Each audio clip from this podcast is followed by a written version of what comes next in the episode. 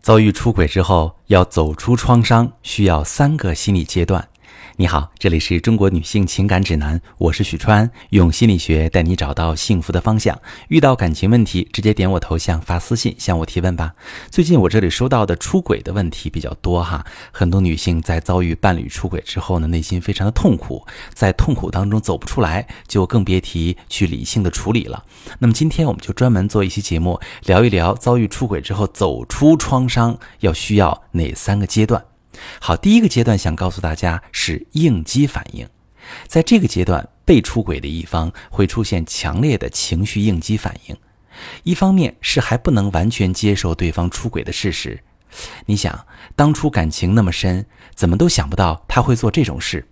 如果他真的变了心，那之后自己又该何去何从？另一个方面会陷入深深的创伤之中。原来之前两个人最亲密的时刻。他心里想的竟然是另一个人，亲密无间的分享，转头就成了他和第三者闲聊的话题。这个时候，受伤害的人会一直反刍这种心痛的感觉，出现应激的状态，比如常常做噩梦，无心过日常生活，在做其他事情的时候，也会突然想起发现他出轨的一幕幕，随之感到身体发热、紧张、出虚汗。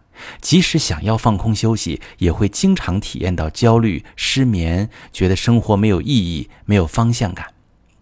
接着，你会感到很受伤、很委屈。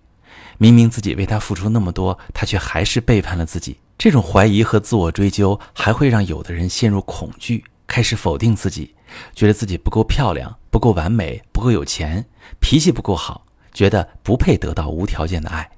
甚至会因此采取另一种用力过猛的方式，那就是去拼命讨好、拼命压抑自己，觉得只有这样去挽回这段感情。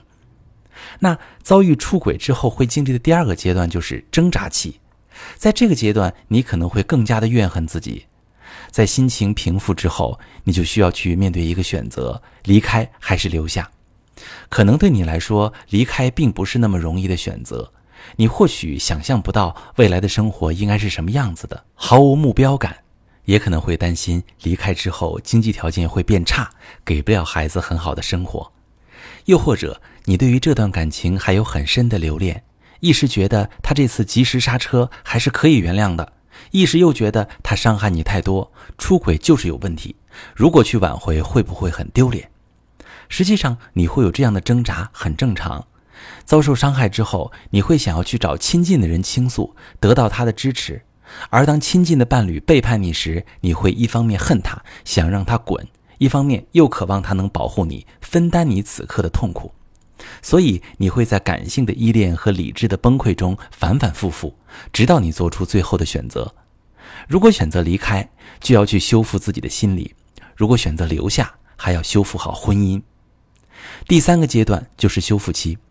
首先，你还是要深吸一口气，去回顾婚姻里对你造成创伤的事情。这件事情对你造成什么样的影响？你最明显的情绪是什么样的？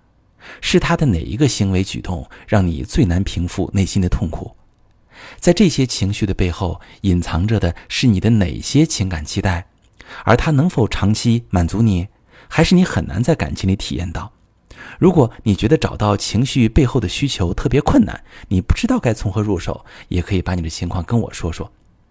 在找到你的情感需求之后，就可以去看一看这段婚姻在什么程度上能够满足你，或者下一段感情你需要做什么才能够获得想要的幸福。